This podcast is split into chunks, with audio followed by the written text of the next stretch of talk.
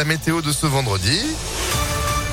Un coup d'œil aussi à la tendance du week-end, juste après l'info de Sandrine Ollier. Bonjour Sandrine. Bonjour Phil, bonjour à tous. À la une, un toit loin des bombes et de la guerre. Sur la métropole de Lyon, des centaines de bénévoles accueillent des réfugiés venus d'Ukraine.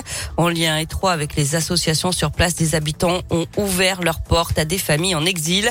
Reportage à Quincieux, signé Léa Dupérin. Tatiana a quitté Kiev avec sa mère, sa grand-mère et sa fille de 5 ans. Là-bas, la guerre ne leur laissait aucun répit. On a commencé commencé à crier tous les voisins que c'est des bombes et j'ai pris mon enfant en pyjama. On a couru à l'école, on a descendu deux étages sous-sol. La fuite continue alors en voiture jusqu'en France. Nous avons euh, évité la guerre et nous sommes venus comme pour une fête parce que les peuples sont vraiment incroyables. Je, je vais commencer à pleurer, mais euh, c'est très très touchant. Si elle espère un jour repartir en Ukraine, elle suit à distance les derniers événements comme sa mère Ludmila. Nous sommes ici en sécurité, mais notre état intérieur, notre mental est avec l'Ukraine. C'est très difficile de regarder tout ça. Leur Haute Vincent espère encourager tous ceux qui le peuvent à se lancer. Ça coûte vraiment pas grand chose. En attendant, euh, ça les sort un peu de la galère, le temps qu'ils se remettent mieux. Eux, ils ont rien demandé. Et demain, ça peut être nous. Et depuis, d'autres habitants du village se sont inscrits pour être eux aussi bénévoles. Et hier, le Conseil régional d'Auvergne-Rhône-Alpes a voté un fonds d'urgence de 300 000 euros pour financer notamment l'action des ONG et des associations régionales, mais aussi un soutien à l'accueil des réfugiés ukrainiens dans notre région.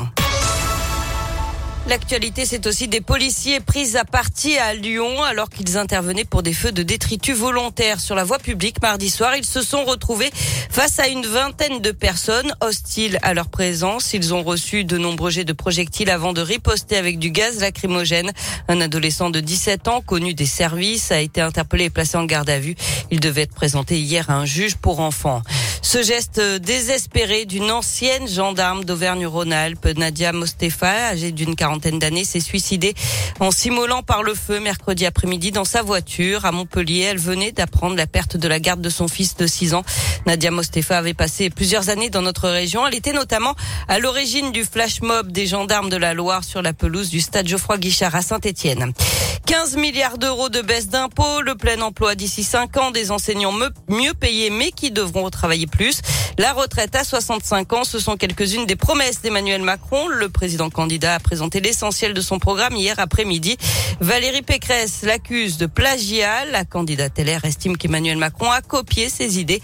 Jean-Luc Mélenchon, lui, dénonce un projet synonyme, je cite, de maltraitance sociale généralisée.